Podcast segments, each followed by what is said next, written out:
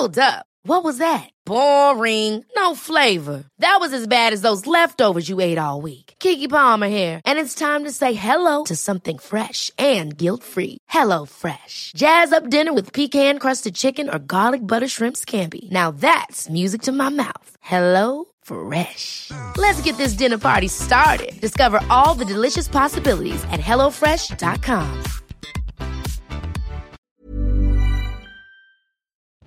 Bonjour à tous, c'est Bertrand, votre coach web. Bienvenue dans ce nouvel épisode du podcast, le numéro 205. Aujourd'hui, nous allons parler un petit peu de motivation et de moments pour se lancer. À quel moment faut-il se lancer dans son projet de création de contenu?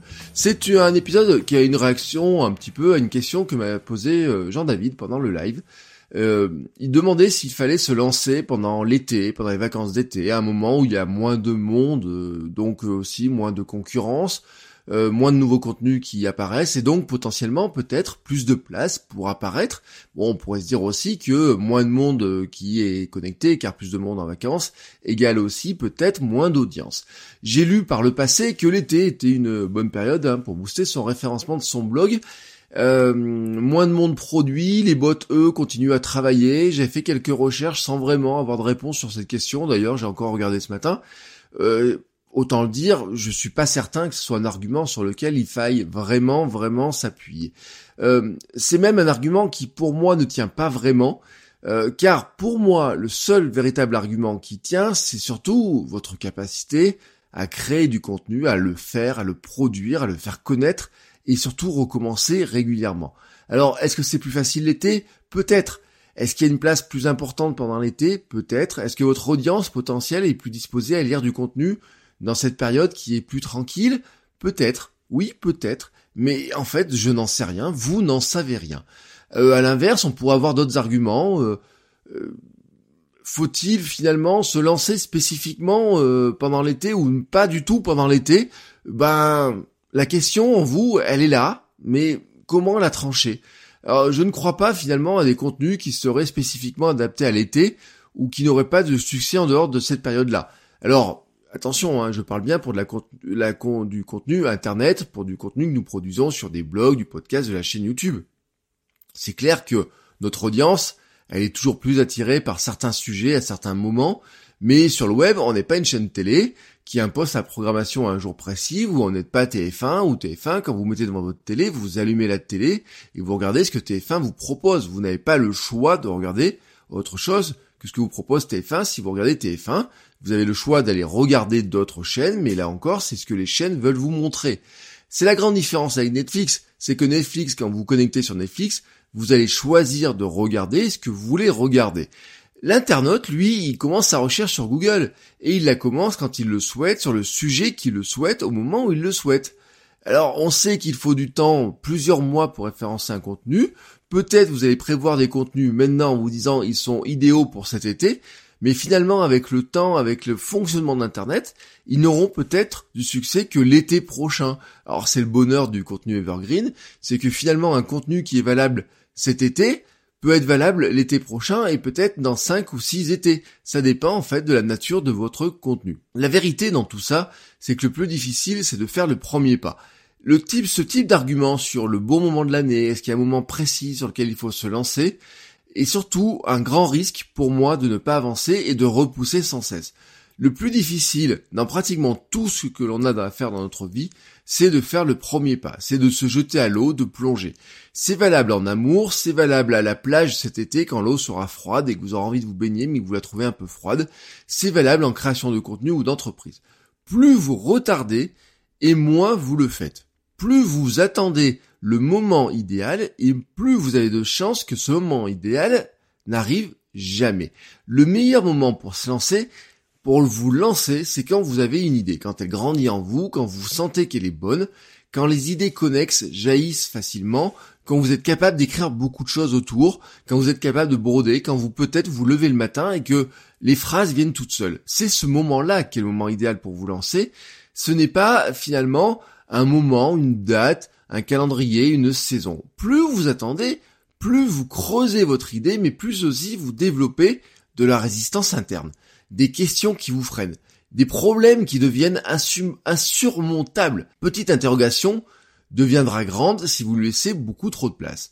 Et il faut le dire, la création, c'est aussi savoir trancher. C'est prendre le risque d'avancer, de plonger. Alors même si ce n'est pas parfait, même si ce n'est pas tout à fait comme vous l'espérez, c'est en faisant le premier pas que vous lancez cette machine. Vous avez une première base hein, pour en faire d'autres, pour vous améliorer. Vous aurez une première base pour aller chercher un peu d'audience autour de vous, avoir des avis, des retours, continuer finalement à en faire d'autres à partir de cette première base.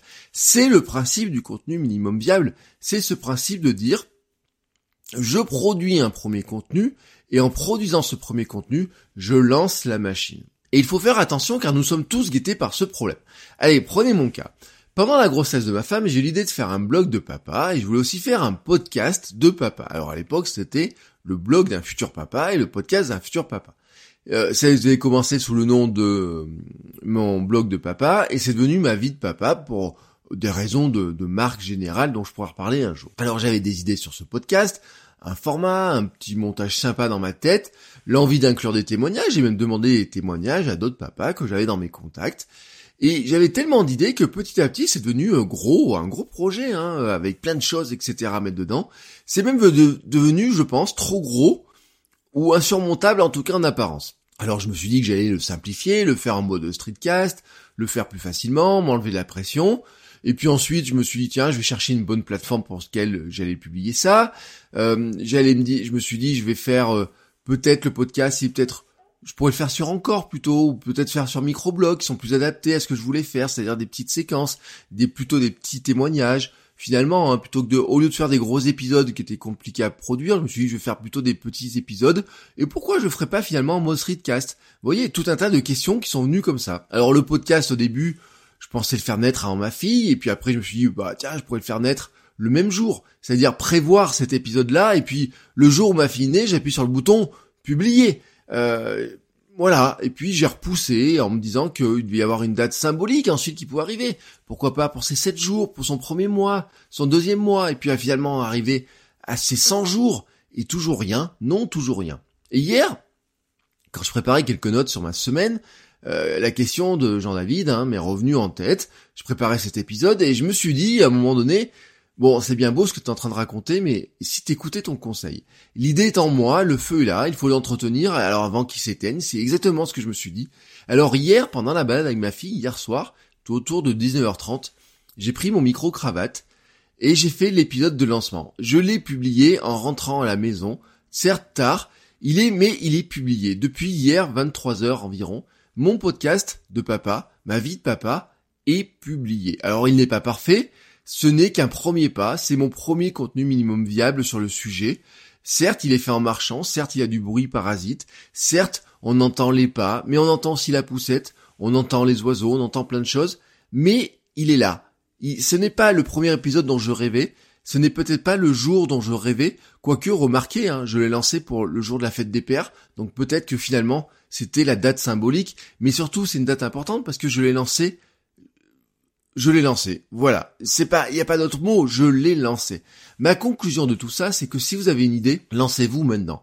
Lancez-vous le plus vite possible tant que l'idée, elle est là, elle est chaude. Euh, n'attendez pas. Créer un blog, un podcast, une chaîne YouTube n'a quasiment aucune implication financière. Vous pouvez même le faire gratuitement. Vous ne risquez pas votre vie, vous n'avez pas besoin d'attendre des mois à peser le pour et le contre. Vous n'avez pas besoin de matériel spécifique. La plupart du temps, votre smartphone suffit. Personne ne vous attend mais vous avez une future audience qui attend votre contenu. Alors ne la faites plus attendre. Si vous sentez en vous le feu et l'envie, il n'y a pas de meilleur moment que maintenant pour vous lancer. Alors lancez-vous maintenant. Voilà, c'est c'était ma conclusion expérience du jour. Je vous souhaite à tous une très très belle journée et je vous dis à demain. Ciao ciao les créateurs.